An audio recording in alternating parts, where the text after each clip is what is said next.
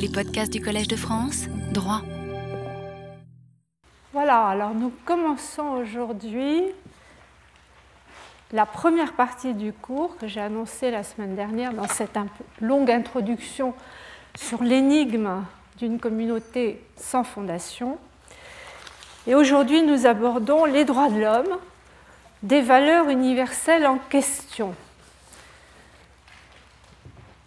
Et je dirais d'emblée que le risque, c'est que la question reste sans réponse. Elle risque de rester sans réponse si on se contente de confronter au thème des droits de l'homme des cultures qui sont évidemment et radicalement hétérogènes. Et c'est pourquoi en tête de l'affiche, j'ai placé des travaux sur la Chine. Je pense aux travaux de Léon van der Merch sur le ritualisme et le juridisme, ou aux analyses du philosophe chinois Li Xiaoping, quand il compare la culture chinoise et les cultures occidentales, il souligne l'un et l'autre que les montages institutionnels des rapports sociaux passent par une formalisation, voire une grammaire, qui est totalement différente. Et c'est pourquoi ainsi poser la question des droits de l'homme et de leur universalisme risque de rester sans réponse. Mais elle risque d'être aussi sans réponse si on la place à l'autre bout de l'histoire, je dirais, en termes plus politiques, si on considère les droits de l'homme comme des droits supra-législatifs qui permettent de censurer une loi, au fond c'est tout le problème du contrôle de constitutionnalité des lois, voire supra-étatiques, les droits de l'homme permettant, on le sait maintenant, de condamner un État, et on pense au modèle des condamnations prononcées par la Cour européenne ou la Cour interaméricaine des droits de l'homme. Car là, il y a seulement une petite minorité de pays, pour la plupart occidentaux, en attendant l'entrée en fonction, en vigueur euh, de la Cour africaine des droits de l'homme, donc une minorité qui accepte ce double contrôle constitutionnel et supranational. Alors comment faire?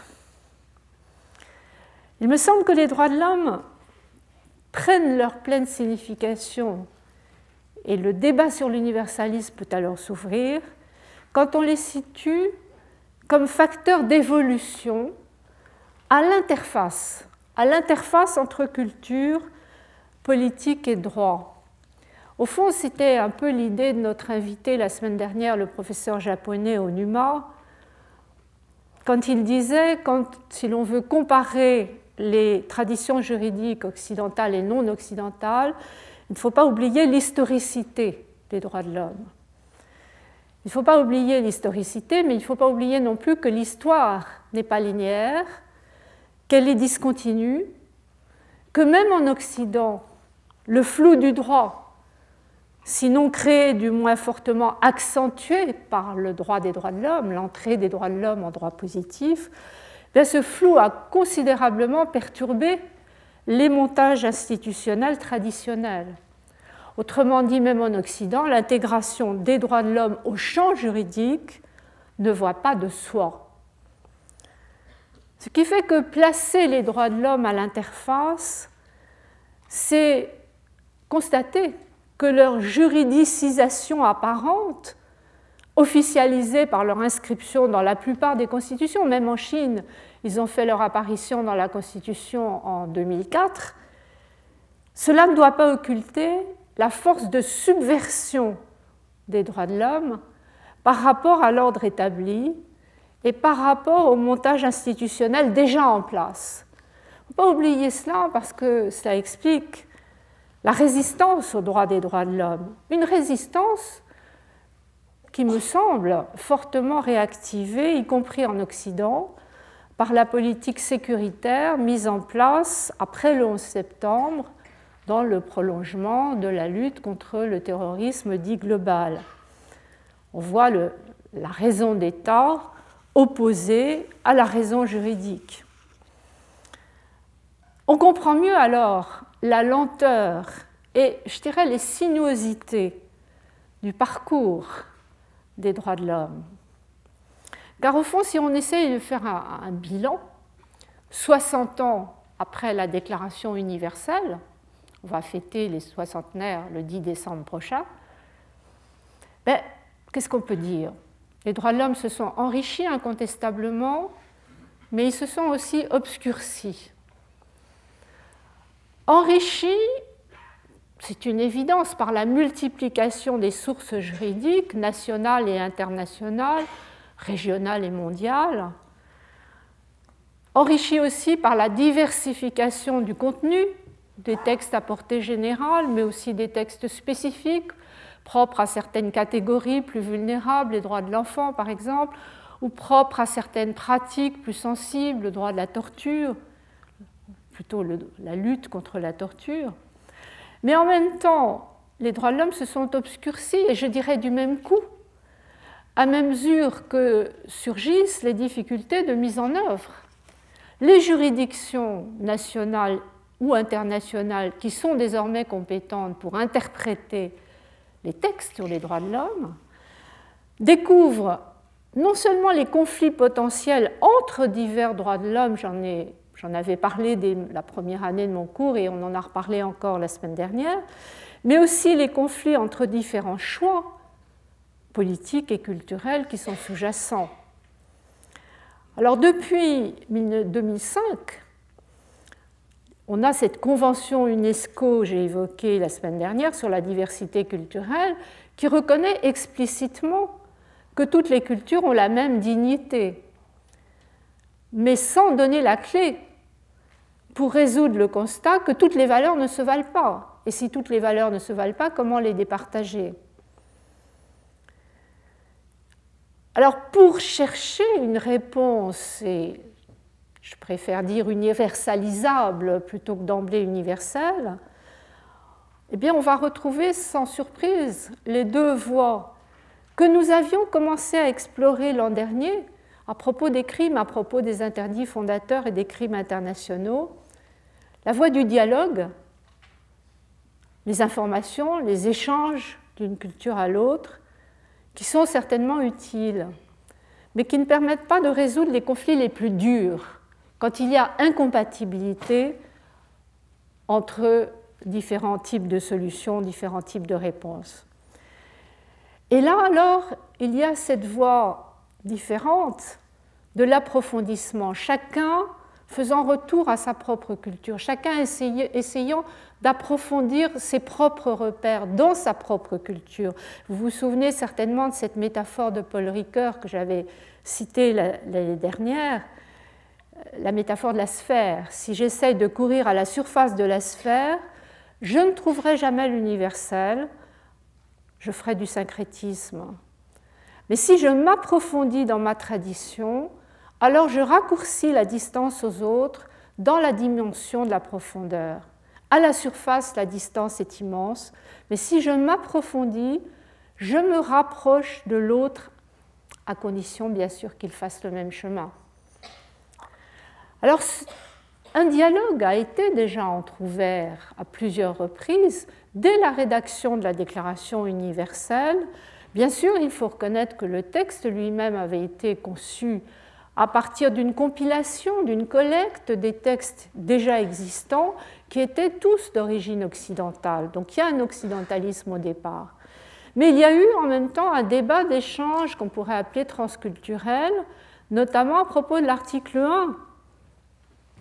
Je l'ai évoqué la semaine dernière à propos des droits de l'homme comme acte de foi. Justement, en 1948, on a voulu éviter tout parti pris sur l'origine de la dignité ou de l'égale dignité de tous les êtres humains en supprimant à la fois la référence à Dieu et la référence à la nature.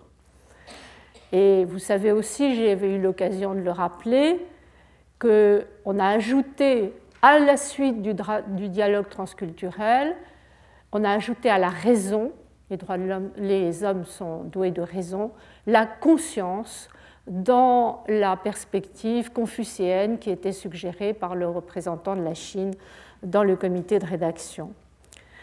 Alors, le dialogue, il est relancé, je dirais, chaque fois que euh, les cours internationales, essentiellement régionales des droits de l'homme, ont à résoudre des désaccords en interprétant les textes. Par exemple, quand il s'agit de situer le commencement de la vie ou la fin de la vie, l'avortement ou l'euthanasie, ou encore de parler de la peine de mort.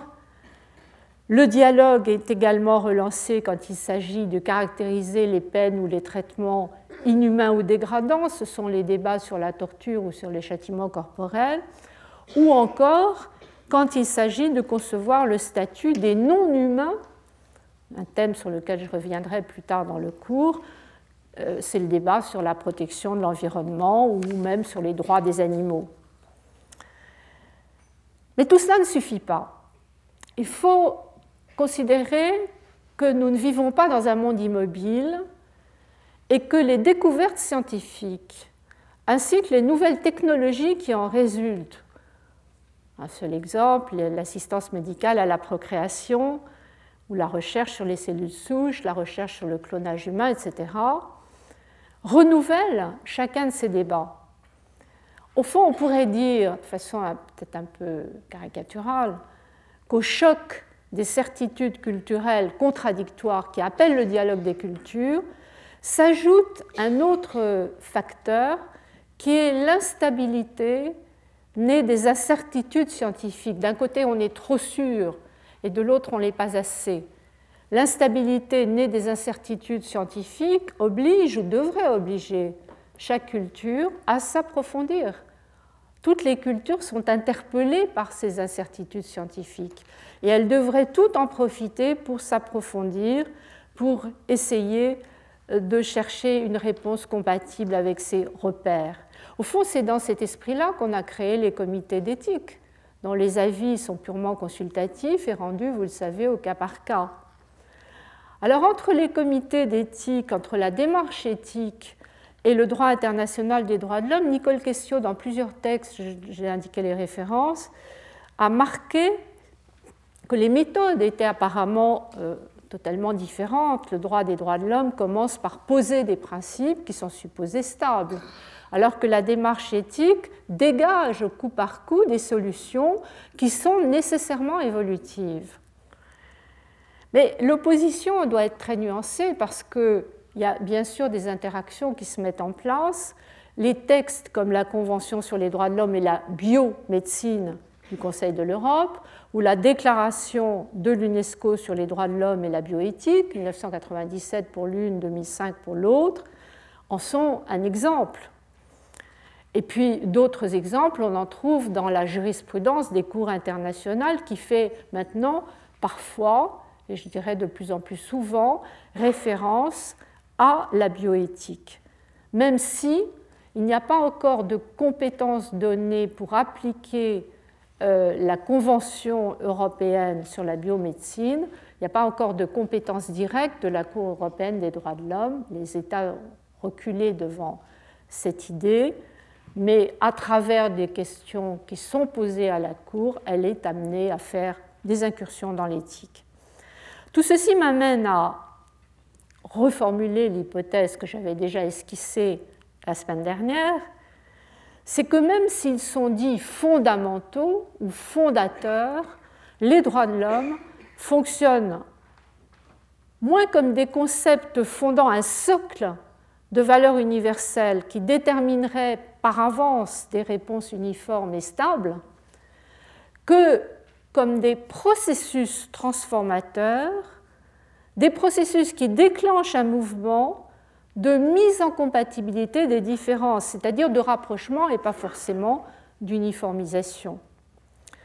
Alors c'est cette hypothèse que je voudrais essayer de vérifier avec vous à partir de trois couples antagoniques que j'ai choisis parmi d'autres parce qu'ils me paraissent au cœur du débat sur l'universalisme, le couple vie-mort humain inhumain et humain non humain.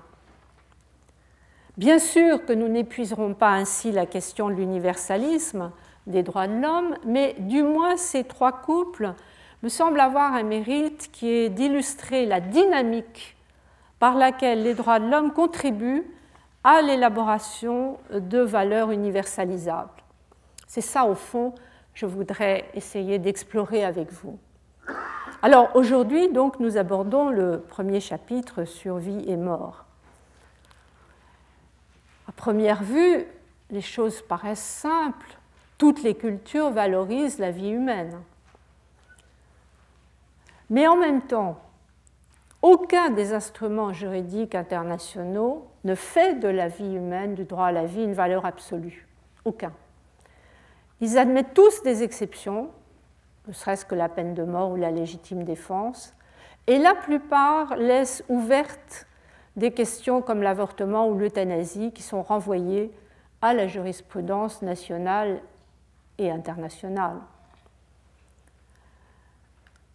Or, qu'il s'agisse d'attribuer le pouvoir de disposer de la vie ou de situer le moment, le moment de la naissance ou le moment de la mort, eh bien, la diversité culturelle est source de désaccords. Je pense que là, on peut revenir à ce que disait Anna Arendt quand elle soulignait que la naissance et la mort, c'est dans son livre Conditions de l'homme moderne, la naissance et la mort des êtres humains ne sont pas de simples événements naturels. Autrement dit, ils sont d'origine culturelle, ils sont construits par nos représentations. Et c'est la différence, selon elle, majeure, avec le mouvement cyclique de la nature, un mouvement cyclique que la nature impose à tout ce qui vit. La nature ne connaît ni mort ni naissance au sens où nous entendons ces mots. Alors c'est un constat qui m'amène à commencer la présentation par les désaccords culturels, avant de repérer la façon dont le débat rebondit au vu des incertitudes qui sont nées des découvertes scientifiques et des nouvelles technologies qui accompagnent ces découvertes. Et puis, in fine, je poserai la question de la nature malgré tout universalisable de certaines réponses et je prendrai deux exemples, l'interdiction du clonage reproductif humain et l'abolition de la peine de mort. Commençons, commençons par les désaccords culturels. Les questions liées au respect du droit à la vie s'inscrivent bien sûr dans les conceptions qui sont fortement enracinées dans l'histoire de chaque peuple. Il n'est donc pas étonnant que les cours internationales compétentes en matière de droits de l'homme, essentiellement les cours régionales, soient restées très circonspectes dans leurs interprétations, qu'il s'agisse du droit à la vie, du problème de l'avortement, ou qu'il s'agisse du droit de choisir sa propre mort, qui nous amène à la question ô combien d'actualité euh, du suicide à l'euthanasie? Quant à l'avortement, le désaccord n'est pas nouveau. Les historiens montrent qu'il remonte aux périodes les plus éloignées, à une époque où parmi les civilisations qui interdisaient l'avortement, on distinguait celles qui fondaient l'interdit sur la préservation de la famille, l'Inde et la Perse antique, mais aussi la Grèce et Rome, et celles qui sacralisaient déjà la vie dès la conception, tradition judéo-chrétienne ou musulmane. Mais ce qu'on voit aujourd'hui, c'est qu'avec l'extension des droits individuels, le désaccord se renforce. Car le débat s'ouvre non seulement sur le droit à la vie de l'enfant à naître, mais sur les droits des parents, les droits de la mère, à la vie de la mère, la santé de la mère, mais aussi l'autonomie, la vie privée de la mère, et puis le droit du père à une vie familiale. Ce qui fait que le débat est très complexe, qu'il s'agisse d'un avortement pratiqué de façon volontaire ou involontaire, la jurisprudence reste internationale, reste extrêmement circonspecte. Je reprends le même adjectif. Pour l'avortement involontaire, la Cour européenne des droits de l'homme a été saisie il n'y a pas tellement longtemps, en 2004, dans une affaire concernant la France, ah, la question était de savoir si l'avortement provoqué par un médecin à la suite d'une erreur, donc involontairement, pouvait constituer un homicide involontaire, donc porté sur une personne. Or, si on regarde de près cet arrêt VO contre France, il est très nuancé, très très nuancé. la Cour souligne que la prise en compte de la diversité des conceptions quant au point de départ de la vie laisse place à un large pouvoir discrétionnaire des États. Elle invoque à l'appui l'avis du groupe européen d'éthique et elle le cite, c'est un passage intéressant, considérant qu'il serait non seulement juridiquement délicat d'imposer en ce domaine une harmonisation des législations nationales, mais du fait de l'absence de consensus également inopportun de vouloir édicter une morale unique exclusive de toutes les autres. La Cour en déduit que le point de départ du droit à la vie relève de la marge nationale d'appréciation, de la marge d'appréciation des États. Et au fond, elle définit cette marge de façon très large en la matière. Elle donne deux raisons à cela. D'une part, la réponse, la solution n'est pas stabilisée au sein même des États, et la Cour évoque le conflit de jurisprudence entre la Cour de cassation française et les cours d'appel sur ce problème de l'avortement involontaire. Peut-être qu'aujourd'hui, elle serait amenée à évoquer l'arrêt de la Cour de cassation du 6 février 2008, l'arrêt tout récent, vous savez, celui qui a autorisé les parents a déclaré à l'état civil un fœtus né sans vie, quel que soit le stade du développement. Est-ce que ça relance autrement le débat sur la personne? Euh, Question ouverte. Et l'autre argument pour que la marge nationale d'appréciation soit forte, c'est l'argument européen comparatiste. La question de la nature et du statut de l'embryon ou du fœtus ne fait pas l'objet d'un consensus, même si l'on voit apparaître des éléments de protection au regard des progrès scientifiques. Tout au plus peut-on trouver comme dénominateur commun aux États l'appartenance à l'espèce humaine, ça ne permet pas de résoudre le problème concret.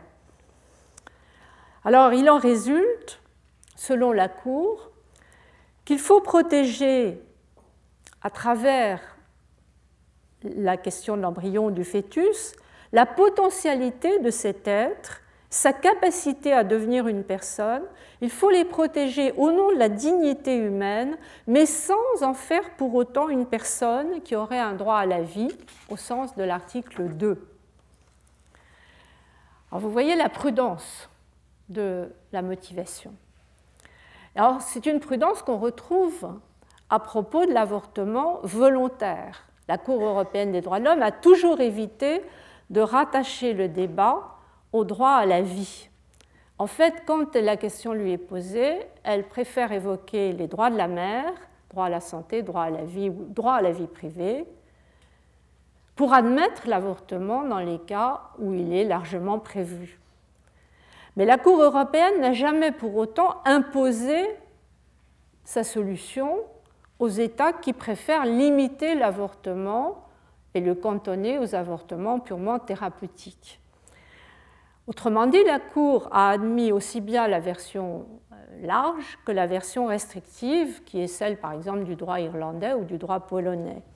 il y a une affaire polonaise très récente, l'affaire euh, Tiziak en 2007, qui est intéressante parce que là, la Cour constate la violation de la Convention, la violation de l'article 8, le droit à la vie privée de la mère, dans une affaire où l'avortement thérapeutique qui était demandé par la mère et qui est prévu par le droit polonais, parce qu'il y avait menace pour la santé de la mère, n'a pas été possible, parce qu'il y avait un désaccord entre les médecins experts. Et la Cour va condamner la Pologne en disant, puisque la législation prévoit l'avortement thérapeutique, l'État aurait dû en garantir l'accès. Alors cette euh, façon de traiter les problèmes sans traiter au fond la question du commencement de la vie, on la retrouve euh, un peu chez les juges de la Cour interaméricaine des droits de l'homme, ce qui est beaucoup plus étonnant, parce que la Convention américaine, l'article 4, est rédigée de façon beaucoup plus précise et restrictive que la Convention européenne. La vie est protégée en général à partir de la conception. Mais il y a cette petite formule en général, en général à partir de la conception. La Cour américaine l'interprète comme purement indicative. Et quand il s'agit notamment d'apprécier la validité de la législation nord-américaine autorisant l'avortement non thérapeutique, elle considère qu'il n'y a pas violation euh, de cette formule de l'article 4. Au fond, la raison profonde d'une telle circonspection, c'est sans doute que les juges sont sensibles aux désaccords qui continuent d'opposer les différentes cultures sur la vie et sur la mort. Il n'est donc pas étonnant que la même attitude se retrouve à l'autre extrémité, à propos du droit de choisir sa mort. Ce qui m'amène à évoquer la question du suicide à l'euthanasie. Alors, on peut dire que le droit de choisir sa mort ou de disposer de sa vie est implicitement reconnu dans la mesure où il l'a conduit à autoriser le suicide, mais la question reste ouverte depuis un certain nombre d'années maintenant à propos de l'euthanasie. Expression qui a d'ailleurs des significations différentes selon qu'il s'agit au sens étymologique de la mort douce et bonne, ou selon que l'on entend par là la mort provoquée, provoquée de façon indirecte, l'euthanasie dite passive, ou de façon directe, l'euthanasie active. Il se trouve qu'aujourd'hui même, euh, la, une des, journaux est faite autour de la demande de Chantal Sébir euh, d'une injonction létale qui lui permettrait d'échapper à des souffrances qu'elle ne supporte plus. Et c'est aujourd'hui que la décision du tribunal de Dijon a été rendue refusant, refusant la requête, rejetant la requête. Donc on est vraiment au cœur de l'actualité. Mais ce n'est pas la première affaire qui soit autant médiatisée. Vous vous souvenez, il y a quelques années, l'affaire Imbert, où la mort provoquée par la mère du patient et accompagnée par l'équipe soignante avait même conduit à des poursuites pénales, finalement suivies d'un non-lieu. Puis il y a eu quelques autres affaires retentissantes, notamment aux États-Unis, l'affaire Terry Chiavo. Alors là, c'est tout à fait différent comme contexte, le mouvement pro-life avait obtenu une loi pour suspendre l'application d'une décision judiciaire qui autorisait à débrancher l'alimentation artificielle d'une femme qui était restée 15 ans en état végétatif chronique. Alors, à travers ces affaires très médiatisées, le législateur a été saisi. Vous savez qu'en France, il y a eu une mission parlementaire présidée par Jean Leonetti qui a conduit à une loi nouvelle, la loi du 22 avril 2005, qui développe les soins palliatifs et qui encadre l'euthanasie passive, mais qui n'accepte pas la forme active, d'où le problème actuel. Alors déjà, cette loi de 2005 est intéressante à analyser parce qu'elle a été plus loin que les textes antérieurs sur l'euthanasie passive, mais elle s'est éloignée des avis euh, du Comité consultatif national d'éthique rendu en 2000 et de la Commission nationale des droits de l'homme, avis de 2004, et elle a renoncé à créer ce qu'avait suggéré le comité d'éthique, un cas d'irresponsabilité pénale, une exception d'euthanasie qui figurait d'ailleurs dans la proposition de loi mais qui n'a pas été retenue par le Parlement. Ce que je trouve euh, intéressant pour notre propos, dans ces débats qui ont eu lieu notamment à la Commission des droits de l'homme à propos de l'euthanasie, c'est que ça a été l'occasion d'illustrer ce que j'appelle l'approfondissement, quand chaque culture essaye de retrouver sur un problème concret actuel ses propres repères. Il y a eu euh, dans l'annexe à l'avis qui est un avis du 30 avril 2004 de la Commission des droits de l'homme, une contribution du cardinal Lustiger, qui est intéressante parce qu'il critique ce qu'il considère comme une première étape d'un processus de dépénalisation. Lui, il voit là une dérive, une dérive qui traduirait une perversion, dit-il, de la notion même de droit de l'homme. Et il continue cette analyse, il approfondit cette analyse. Pourquoi une perversion? Parce que la demande exprimant un souhait de l'individu est jugée l'emporter sur un interdit fondamental ayant l'interdit de donner la mort, ayant parmi ses fonctions la protection non pas d'une personne particulière, mais de l'ensemble des personnes vulnérables. Autrement dit, il considère qu'il y a un individualisme qui serait alors incompatible avec les droits de l'homme.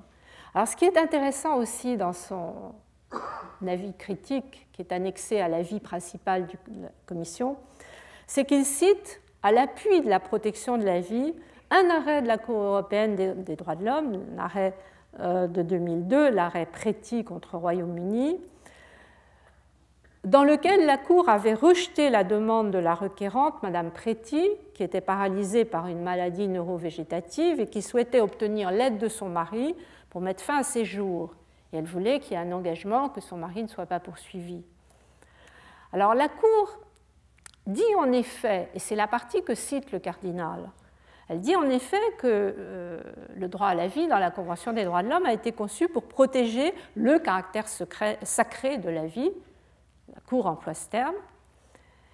Elle avait en effet refusé de reconnaître que le droit à la vie inclut le droit à l'autodétermination et elle avait refusé, tout cela est cité par le cardinal, de satisfaire à la demande au nom du droit à la dignité, en considérant que rien ne peut obliger les États à agir contre la vie.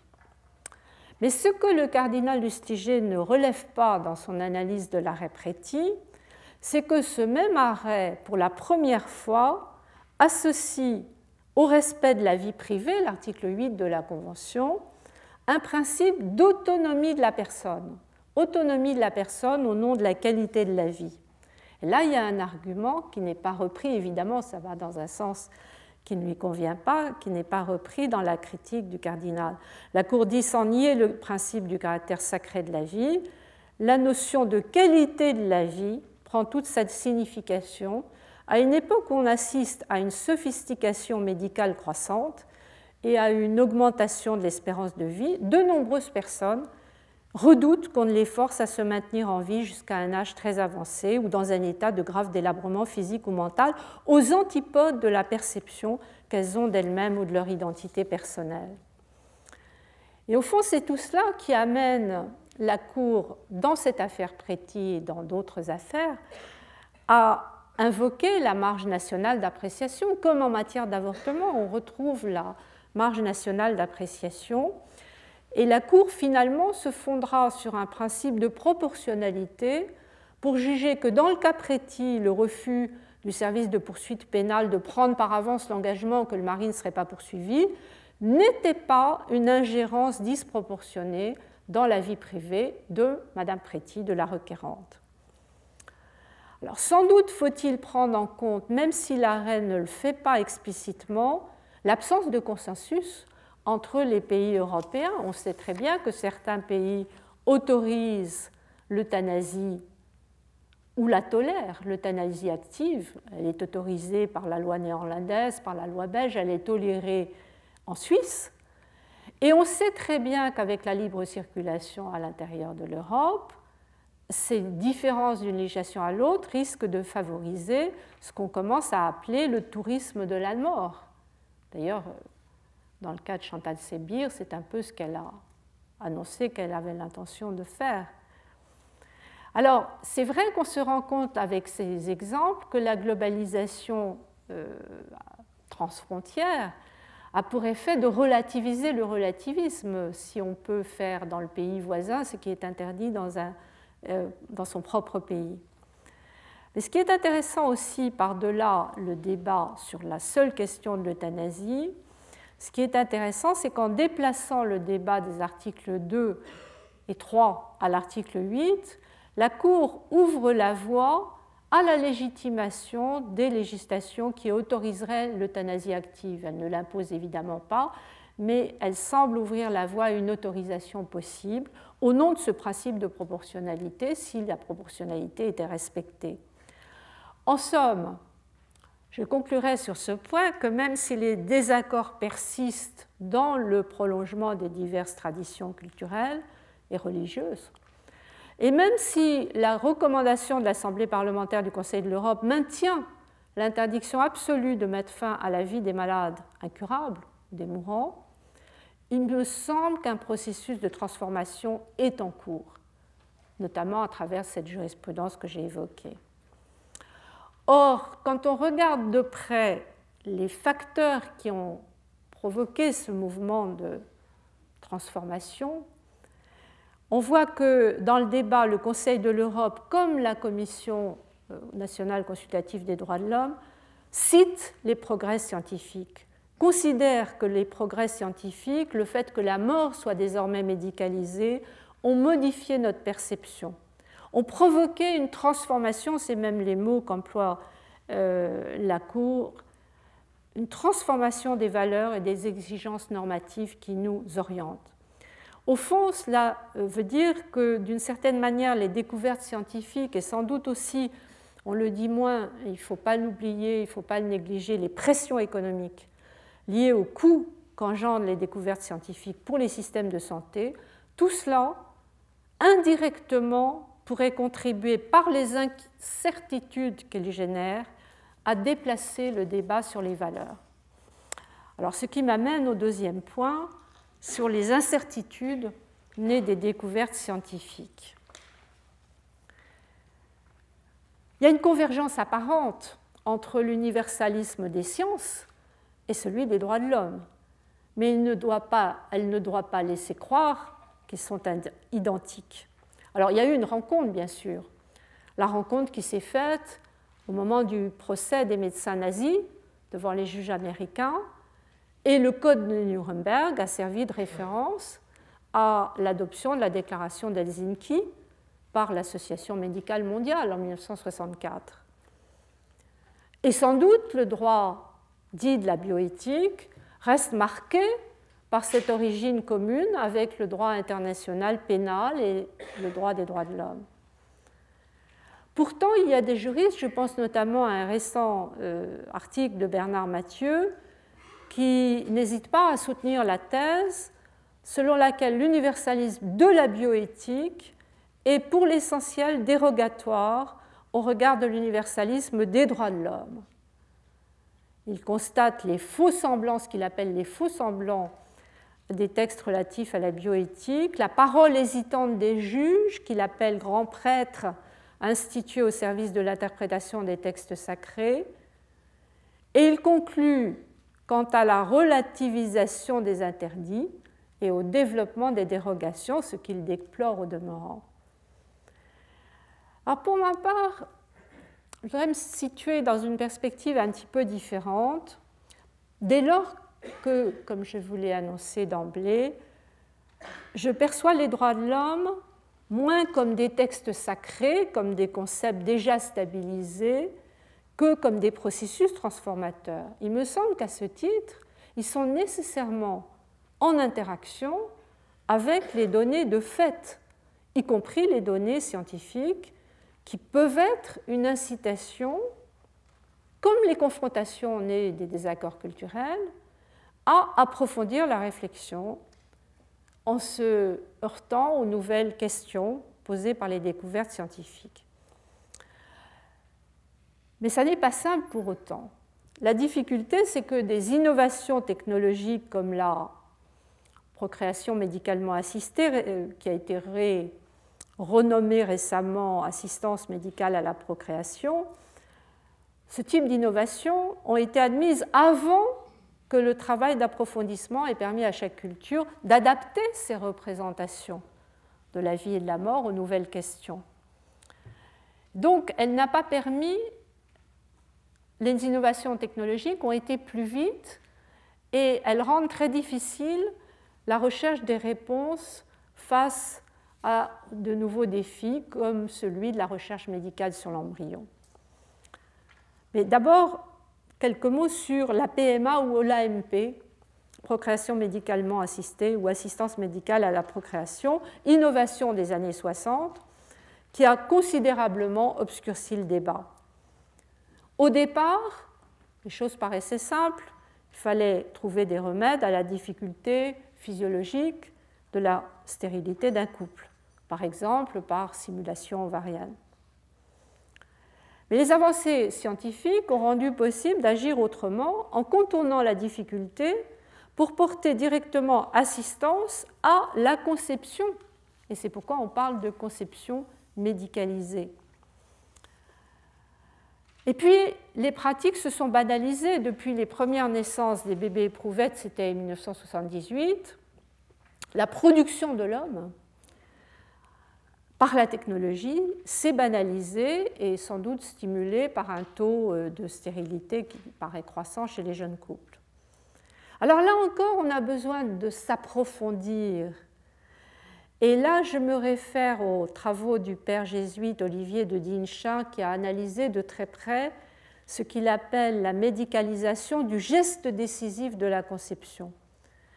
Car c'est sur ce geste décisif que s'était construite la doctrine de l'Église catholique, reconnaissant le caractère sacré de la vie. Or, dit-il, au lieu qu'il y ait un seul geste, l'union sexuelle d'un homme et d'une femme, la technologie substitue trois gestes qui sont différés dans le temps et qui sont accomplis par des praticiens en dehors de l'intimité du couple.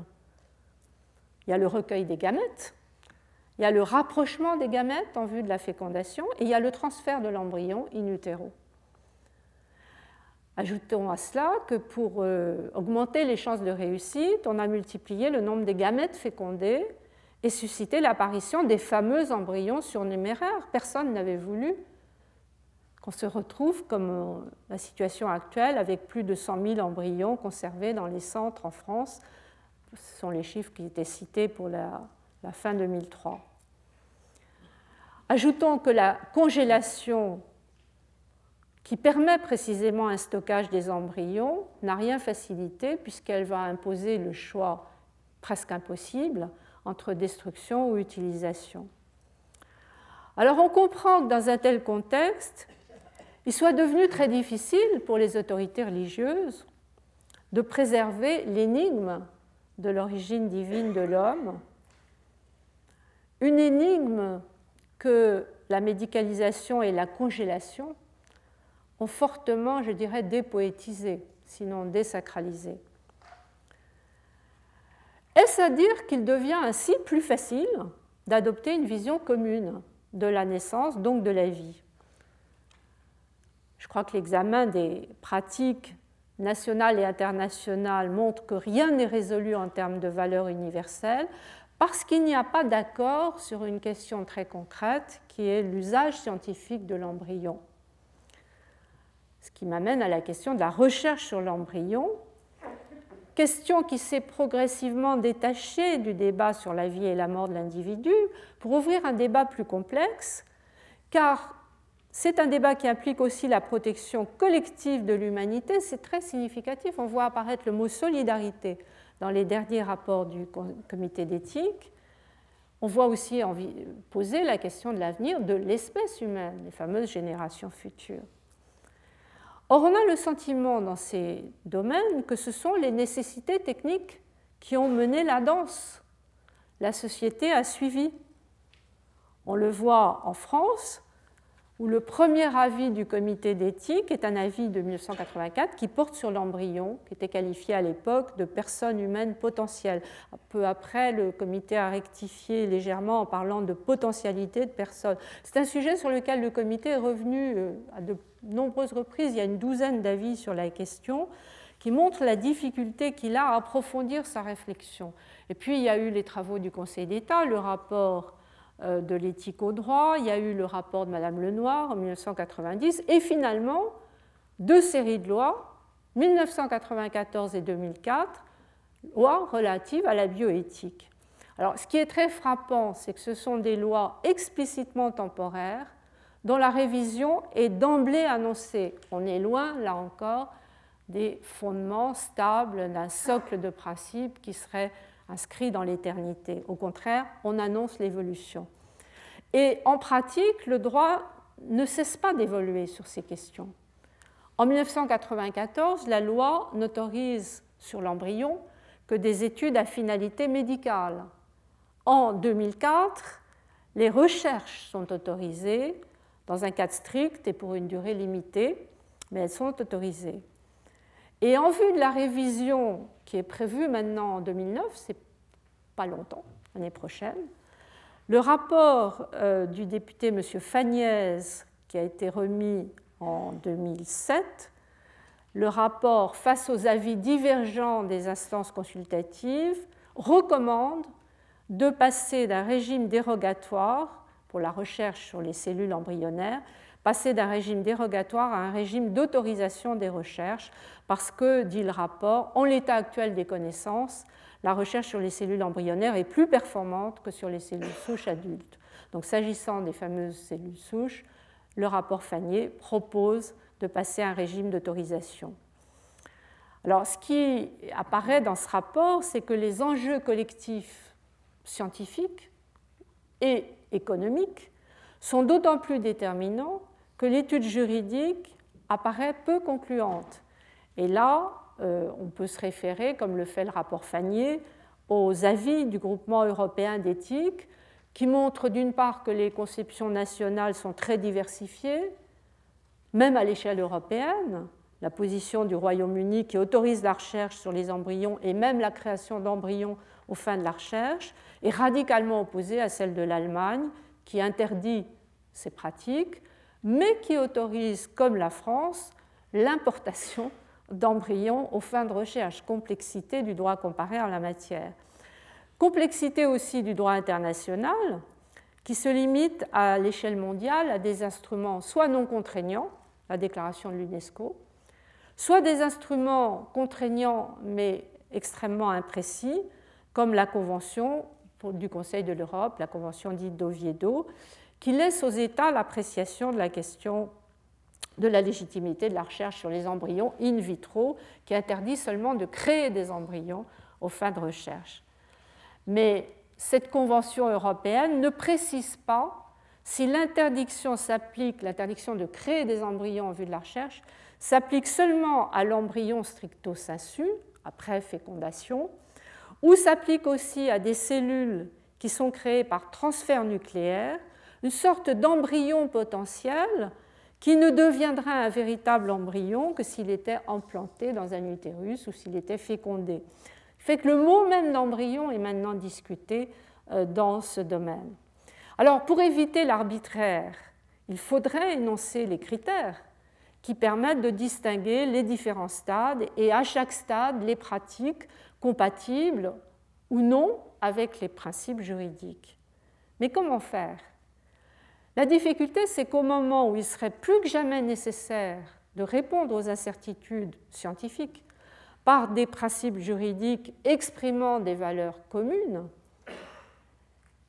eh bien, le cadre juridique rigide, fermé sur lui-même, relatif, particulariste, paraît inadapté face à des données biologiques et technologiques extrêmement évolutives on voit que la procréation artificielle relance la question du commencement de la vie. On voit que la question les recherches sur les cellules embryonnaires ou potentiellement embryonnaires relancent la question de la dignité humaine, mais tout cela ne donne pas la solution. Il paraît difficile de parler de la dignité de l'embryon ou de simples cellules, mais est-ce qu'il faut pour autant admettre la banalisation de ces pratiques portant sur l'embryon ou sur des cellules, comme s'il s'agissait de pratiques médicales tout à fait banales et ordinaires? Alors, lorsque j'avais été auditionnée par euh, M. Fagnier dans le cadre de la rédaction de son rapport, je m'étais permis de suggérer que l'urgence n'était peut-être pas l'innovation scientifique, mais l'innovation juridique. Cela lui avait bien plu, il a repris l'idée dans le rapport. Pourquoi l'innovation juridique? Parce que, je voulais dire par là, il ne faut pas renoncer à un cadre juridique. On a plus que jamais nécessaire, on a plus que jamais besoin d'un cadre juridique, mais on a en même temps besoin de concevoir ce cadre dans la perspective d'un droit évolutif et pluraliste évolutif au plan interne et pluraliste au plan international. Donc il faudrait renoncer à l'idée répandue que la rigueur impose des définitions précises et fixes. On sait que l'étude des systèmes complexes montre que la rigueur peut aussi être assurée dans un contexte imprécis et instable, à condition de faire un travail supplémentaire qui consiste à indiquer les critères de variabilité, qui consiste à baliser la voie de manière à expliciter le seuil de compatibilité qui déterminera ce qui est acceptable et ce qui ne l'est pas. Dans un contexte flou, il ne faut pas moins de rigueur, il faut plus de rigueur encore. Et ce que je leur avais dit à l'époque, c'est que le renouvellement du formalisme juridique était donc nécessaire car il était, il était indispensable pour faciliter l'harmonisation internationale en préservant des marges, mais ce renouvellement ne dispensait, ne devait pas dispenser de fixer quelques limites. Le droit doit garder sa fonction, il doit s'assouplir sur beaucoup de questions, mais il doit aussi, sur des questions essentielles, garder sa fonction, il doit poser les limites à ne pas franchir au nom de valeurs communes qui pourraient nous conduire alors vers des réponses universalisables. Et c'est le deuxième point, le, troisième plutôt point, le dernier point que je voudrais évoquer maintenant en guise de conclusion de ces longs développements. Est-ce qu'on peut imaginer dans certains domaines liés à la vie et à la mort des réponses universalisables? Est-ce qu'il y a des limites, des butoirs qu'on peut commencer à entrevoir dans la construction d'une communauté mondiale de valeurs? Je propose là deux exemples qui, à première vue, sont très différents, mais je vous dirai le point commun qu'ils me paraissent présenter l'interdiction du clonage reproductif humain et l'abolition de la peine de mort. Ce ne sont pas encore des réponses universelles, mais elles me paraissent proches euh, de principes universalisables. Le point commun de ces deux exemples, c'est qu'ils relient l'un et l'autre la vie au respect de la dignité humaine, et de la dignité comprise à la fois par référence à l'homme, l'être humain, et par référence à l'humanité et la communauté tout entière. Je m'en explique. Alors, le premier exemple, c'est allons-nous vers une interdiction universelle du clonage reproductif humain? Vous savez que le débat a été déclenché il n'y a pas très longtemps. 1997, c'était la naissance de la célèbre brebis clonée Dolly. Jusque-là, le clonage reproductif semblait impossible chez les mammifères, donc on était tranquille. À partir euh, du clonage de la brebis Dolly, on a démontré le contraire et on a donc soulevé la question du clonage humain qui a même été annoncé en 2002. Il y a une entreprise qui a annoncé qu'elle était en train de réaliser enfant né par clonage. Ça s'est révélé faux, mais euh, ça a provoqué un intense débat et une vive activité législative.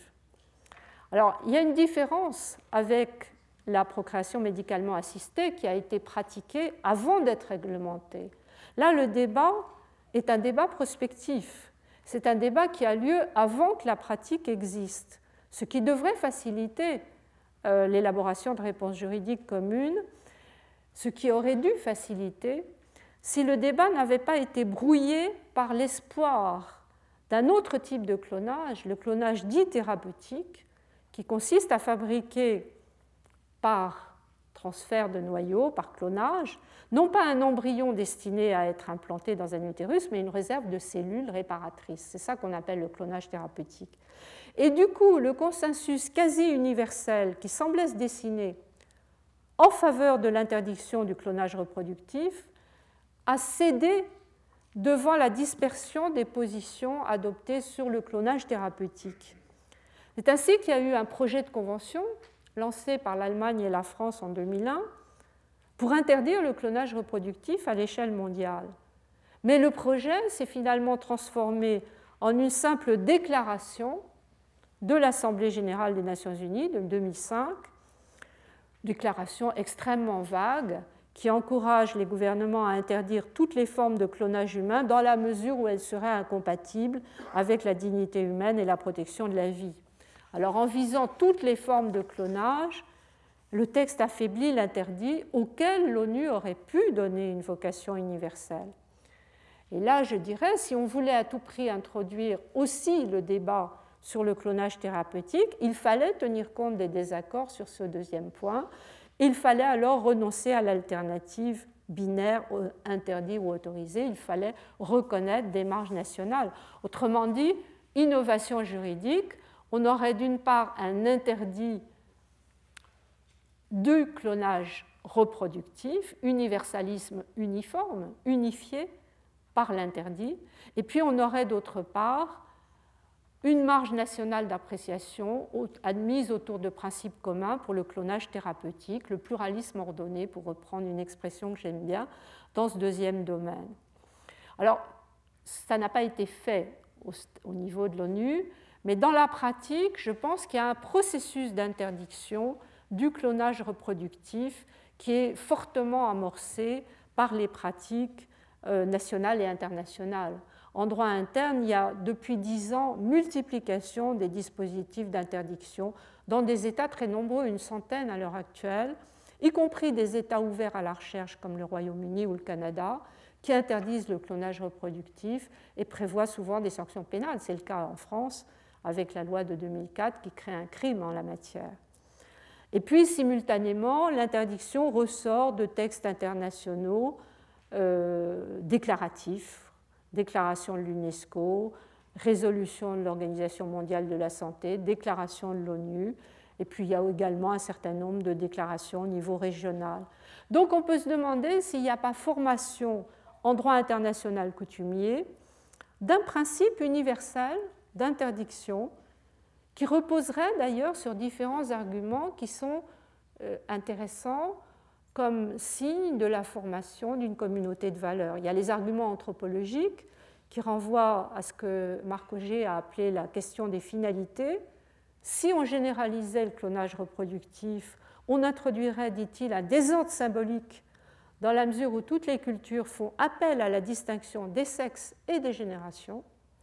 Et puis il y a les arguments axiologiques. Le clonage reproductif humain implique au fond le risque d'instrumentaliser les êtres humains ainsi fabriqués, entre guillemets. Pourquoi? Parce qu'il réduit volontairement, et pas involontairement, comme dans le cas des vrais jumeaux, il réduit volontairement l'indétermination qui est liée à la reproduction sexuée. Donc il y a des arguments très forts sur lesquels on peut penser que l'ensemble des cultures pourraient se reconnaître et qui associent au fond l'idée de la vie individuelle et l'idée de la dignité de la famille humaine. Et c'est cette association que l'on retrouve sur mon deuxième exemple et qui relie ces deux exemples apparemment très éloignés, euh, l'abolition de la peine de mort. Deuxième exemple d'une réponse qui semble peut-être universalisable. Vous voyez, j'emploie beaucoup de précautions, mais je crois qu'il y a une voie intéressante. Alors, le rapprochement entre bioéthique et peine de mort, qui peut vous surprendre, il a été fait euh, dans une étude très pénétrante, récente, du professeur Xavier Dijon. Xavier Dijon est professeur en Belgique, il est également provincial de la Compagnie de Jésus, mais il a fait la comparaison entre l'abolition de la peine de mort et l'euthanasie, pas à propos du clonage, à propos de l'euthanasie.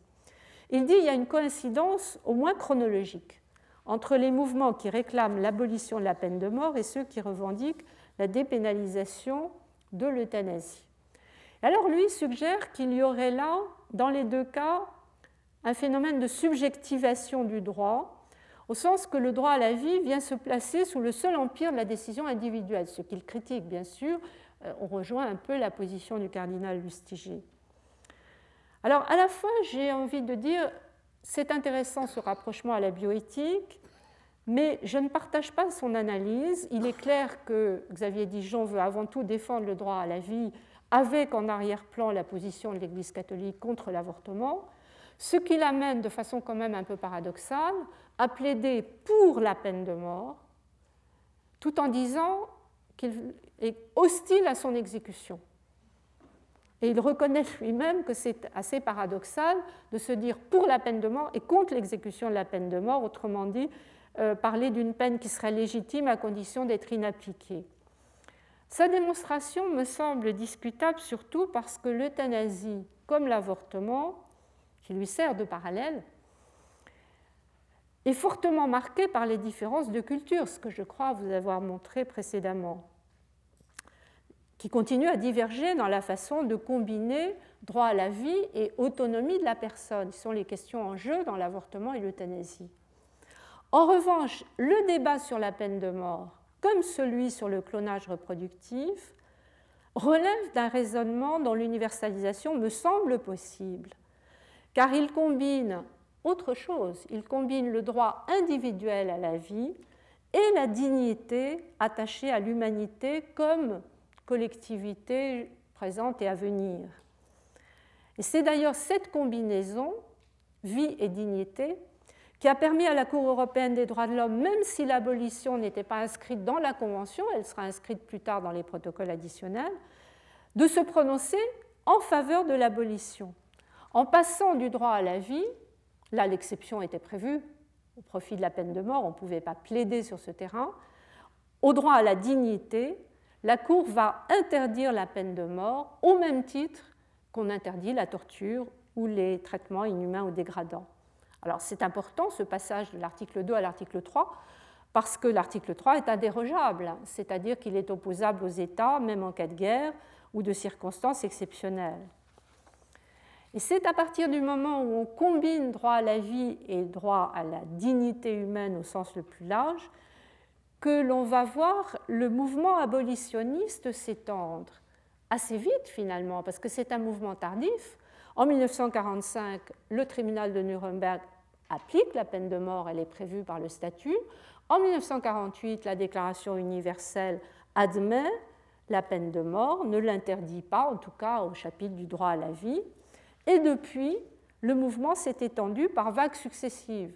Il s'est étendu en Europe, d'abord toute l'Europe occidentale, puis la Grande Europe, y compris euh, la Russie et la Turquie.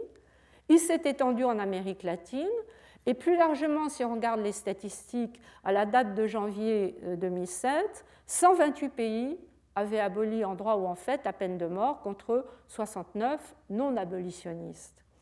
Alors, bien sûr, vous allez sans doute penser, il y a des poids lourds parmi ces pays non abolitionnistes. Il y a les États-Unis, il y a la Chine, il y a le Japon.